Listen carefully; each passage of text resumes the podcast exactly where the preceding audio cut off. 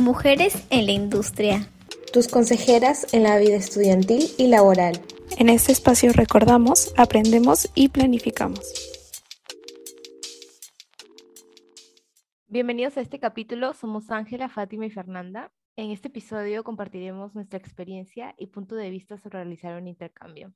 Para empezar, creo que es bueno mencionar de que existen distintos programas de intercambio. Claro, Fátima. Como mencionas, hay varios. Hay para todo lo que quieras hacer, de hecho encuentras algo. Están los programas enfocados que son netamente para aprender un idioma. Están también los au pairs. También está lo que es el work and travel. Como le dice su nombre, es, eh, bueno, vas a trabajar, pero también a viajar. Y también están los intercambios estudiantiles, que generalmente los hacen en durante el pregrado o estudios universitarios. Y bueno, en este capítulo nos enfocaremos en el Work and Travel y en los intercambios estudiantiles, que son los que hicimos. Entonces, bueno, en mi caso, yo hice un Work and Travel, lo hice del diciembre de 2018 a marzo de 2019. Eh, fue en Wisconsin, en Estados Unidos, y trabajé en un coffee shop para un resort de verano eh, en pleno invierno de Wisconsin. En mi caso, el tipo de intercambio que yo realicé fue un intercambio estudiantil, ¿no? Que lo realicé con mi universidad en el octavo ciclo y me fui a España en el periodo del 2019, 2019-2020. Empecé en septiembre y terminé en febrero. Yo, igual que Fati, también hice un intercambio estudiantil en el mismo periodo.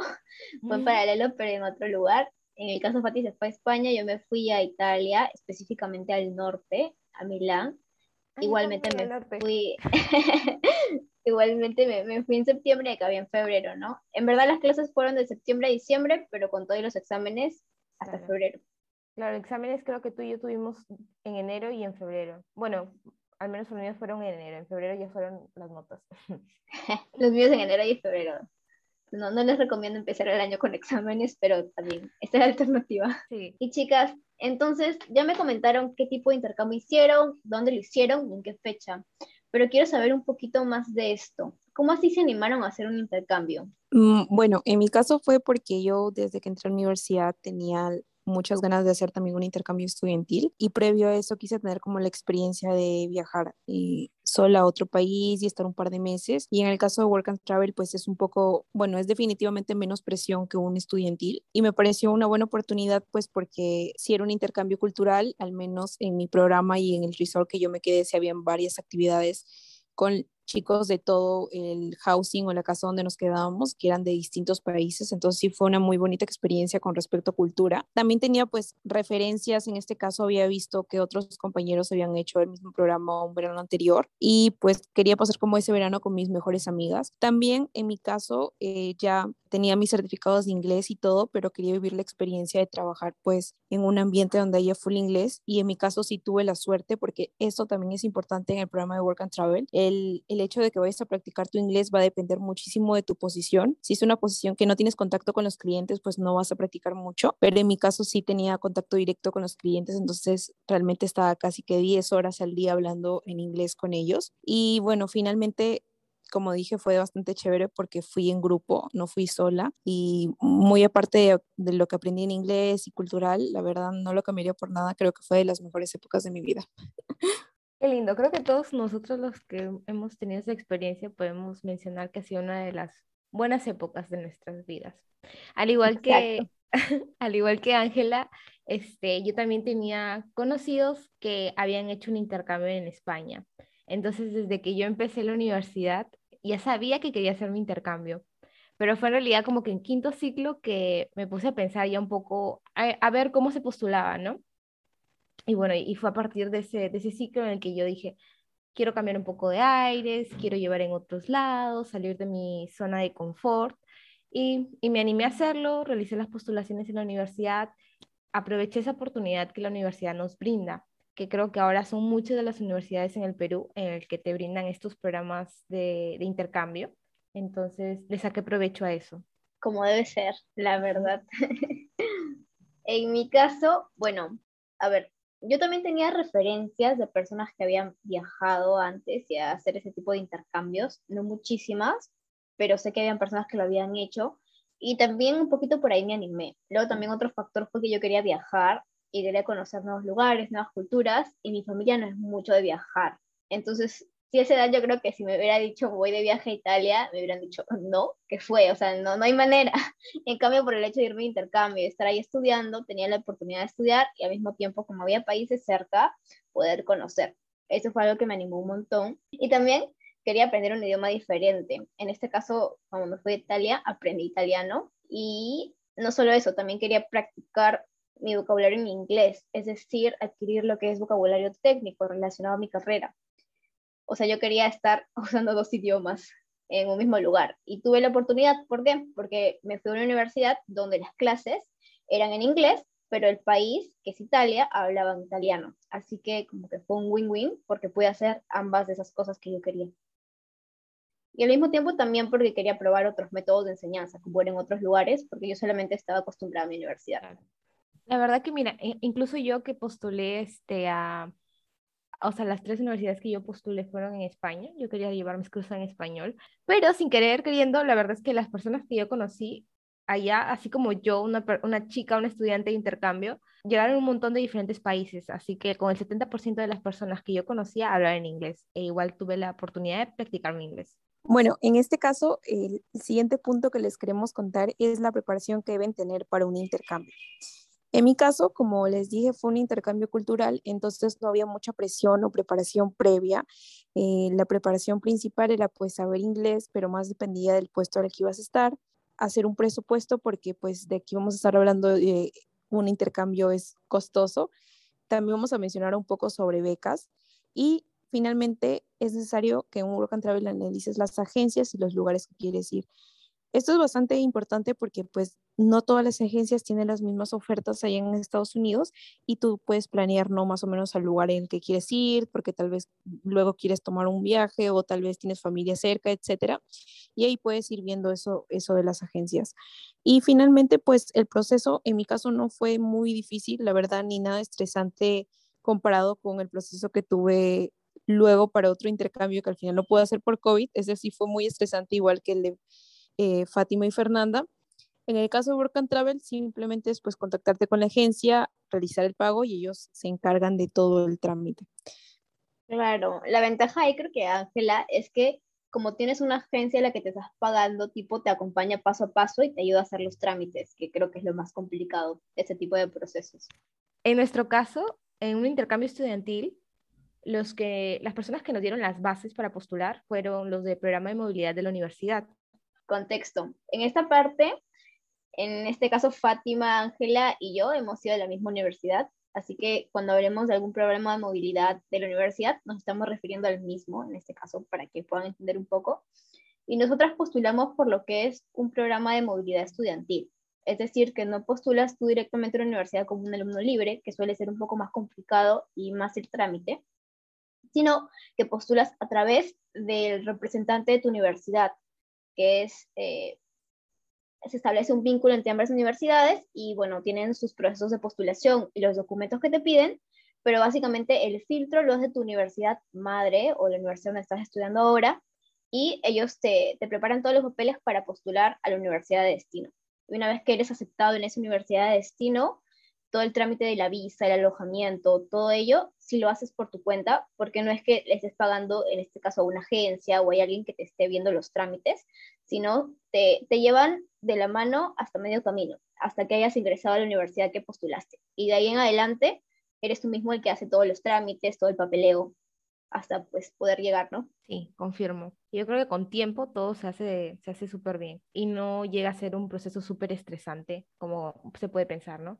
Una de las condiciones para postular para un intercambio estudiantil en la universidad era que hayamos cursado ya el quinto ciclo y que tengamos cierto promedio. No recuerdo cuál era el promedio. Eh, bueno, aquí en Perú se califica el 1 al 20 y me parece que era mayor a 12 el promedio, es decir, un poco más de la mitad.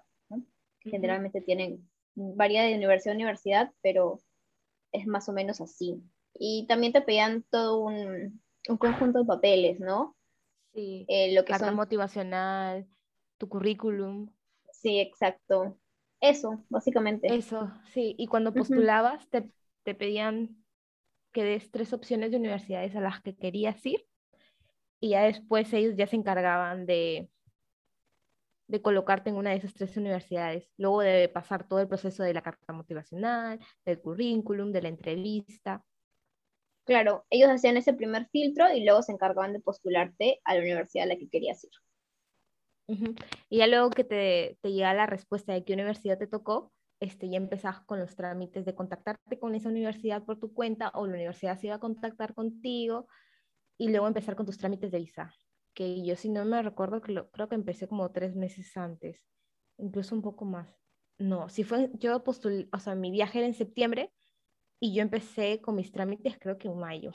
Pero ah, por esto no fue tan estresante para mí porque lo, lo comencé con bastante tiempo.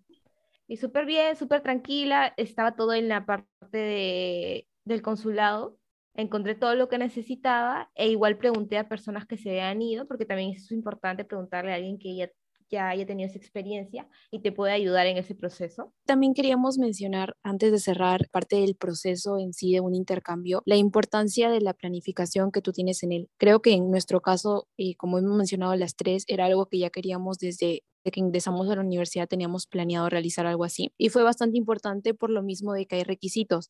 Como mencionamos, es el promedio. Eh, en este caso creo que era libre, pero tal vez si tú tienes una universidad específica, tal vez el promedio sea distinto.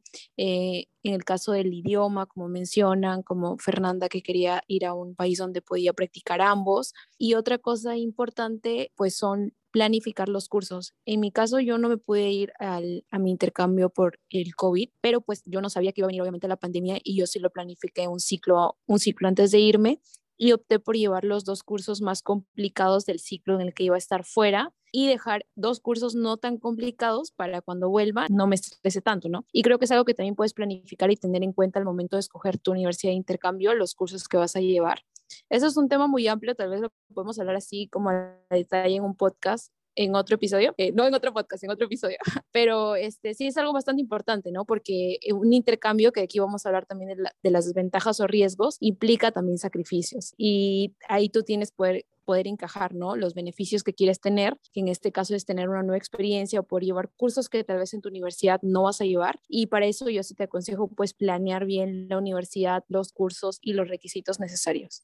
Es cierto, y detalle de que cuando yo escogí mis tres universidades, eh, verifiqué que en cada, en cada universidad estuviera la carrera y los cursos más o menos que quería llevar, porque sí me he topado con casos en los que de repente postulas a una universidad y luego buscas y no tienen, no tienen los cursos y tienes que cambiar de universidad.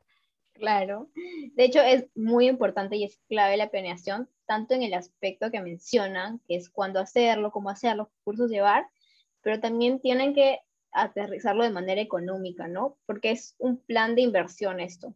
Así que tienen que analizar sus gastos, cuánto van a necesitar para vivir en un mes, tal vez el primer mes un poco más, pues no, porque ya tienen que comprar algunas cosas, cuánto para el pasaje, para la visa, para todos los trámites que necesitas, ¿no? Y eso también hay que aterrizarlo. Y si bien Internet es una muy buena fuente de información, yo creo que los datos un poco más precisos y exactos se lo pueden dar las personas que ya han vivido esta experiencia, de preferencia que la hayan vivido hace poco o recientemente, te podían pasar eh, buenas referencias y estimar un poco estos costos para que puedas aterrizarlo y hacer tu plan de inversión, ¿no? Hay otras opciones, existen financiamientos para personas que también quieren realizar este tipo de intercambios, existen becas. Yo recomendaría que estén atentos a las redes sociales, de sus programas de movilidad estudiantil o si no, comuníquense con ellos para que les manden por correo en el caso se abra este tipo de oportunidades. Claro, siempre es clave preguntar por esto, ¿no? Algunas que están bastante bien posicionadas a nivel de Latinoamérica son dos, que es la beca Alianza del Pacífico y la beca LAP, que es para Canadá. Podrían consultar por esas. Es otra opción. Bueno, chicas, concluyendo un poco aquí, como todo proceso, como toda decisión que tomas en la vida, tiene su parte positiva y su parte negativa. Yo creo que comenzamos por lo bueno, ¿no? Para animarlos. Yo creo que la principal ventaja de un intercambio es que puedes aprender sobre otras culturas y sobre todo abrir tus horizontes. Te vas a dar cuenta que el estilo de vida es totalmente distinto, desde el ritmo de vida hasta la calidad de vida que hay en otros países, ¿no? El shock cultural va a ser bastante fuerte bueno, siempre dependiendo de dónde te vayas, no es lo mismo que te vayas de Latinoamérica a, no sé, a África a hacer tu intercambio, que te vayas en el mismo Latinoamérica a distintos países. Sí va a haber algo de shock cultural, pero en distinto grado. Y todo esto te va a hacer volver con una nueva perspectiva de vida. Otra cosa importante, aprendes con otro estilo de enseñanza. Y también puedes aprender otros idiomas, puedes mejorar tu inglés. También van a adquirir habilidades blandas. Y tendrás mayor competitividad laboral porque pues será un gran plus en tu CV. Por último, sabes administrar tus recursos personales. Vas a saber administrar desde el tiempo hasta tu comida y la cantidad de dinero que necesitas para sobrevivir en un mes. Es el perfecto momento para que aprendas eso antes de que termines la universidad y te vayas a vivir solo. Pero así como todas ventajas, hay desventajas. Y una de las ventajas que yo encontré fue el tener que cocinar, porque ahora yo tenía, al menos yo, que vivo toda mi vida con mi familia, no tenía por qué preocuparme qué voy a cocinar. Pues ahora sí, vas a tener que pensar qué cocinas, al menos que te guste cocinar, pero en mi caso no es así. Tenía que pensar qué tenía que comer todos los días porque si no me moría de hambre. Confirmo. Yo comí un poco vegetariano porque me olvidaba desconectar, descongelar todo lo que es la proteína, no me, no me alcanzaba el tiempo. Yo eh, food pastas, lo más rápido, lo más fácil. También, clave. No lo más saludable, pero lo más fácil y práctico. Yo full atún con menestra en el microondas. De hecho, salva también. Otro, otra ventaja, o más que todo un riesgo, es que si no te organizas bien, puedes afectar el plan que tenías para tu carrera o vida personal. Tienes que eh, tratar de acomodar tus tiempos y no siempre va a salir de la manera que tú quieres, pero si lo intentas así, es más probable que se dé de la mejor manera. Otra desventaja o bueno, un riesgo es que un intercambio suele ser bastante caro, así que es algo como decíamos al comienzo, tienes que planificarlo bien y poderlo hablar con tu familia, planificar bien todos los gastos que vas a tener que asumir en este periodo. Sí, y, y, es ideal que esto lo veas con tiempo, así puedes de repente ahorrar y todo eso para que pueda salir tu intercambio bien. Eh, otra desventaja es la dificultad del idioma pero, o sea, porque puede ser que, o sea, yo, yo fui a un lugar en el que se hablaba español, pero habían algunas palabras que yo no conocía. Entonces, eso puede ser una pequeña dificultad, pero bueno, cuestión de un mes ya estás acostumbrada. Otro riesgo es que hay que adaptarse académicamente. Esto debido a que en distintas universidades hay diferentes modelos de enseñanza, ¿no? Y hay que presentar la información o tal vez eh, dar los exámenes, evaluaciones en función a los criterios que están evaluando. Otro riesgo que se suele presentar en, un intercambio es, es, el homesickness. También va a depender ¿no? del tiempo que estés fuera de tu casa y lo, lo rápido que te adaptes o que consigas nuevos amigos, o en mi caso que viajé con amigas, pues la verdad no lo sentí mucho, pero es algo que tienes que tener en cuenta en el caso pues seas muy pero muy pegado a tu familia, si es algo que te va a chocar. Bueno, esto ha sido todo por el episodio del día de hoy de verdad los animamos a hacer un intercambio. Hay riesgos y desventajas como todo en la vida, pero consideramos de verdad que ha sido una experiencia para las tres que nos ha cambiado la vida y la volveríamos a repetir. Y hay muchas ventajas que vas a tener, en especial en la parte académica. Entonces, nada. El que no arriesga, no gana. Bueno, nos despedimos. Pueden seguirnos en nuestras redes sociales, nos pueden encontrar en Instagram y también tenemos TikTok como mujeres-en industria. Hasta el próximo episodio. Adiós. Adiós.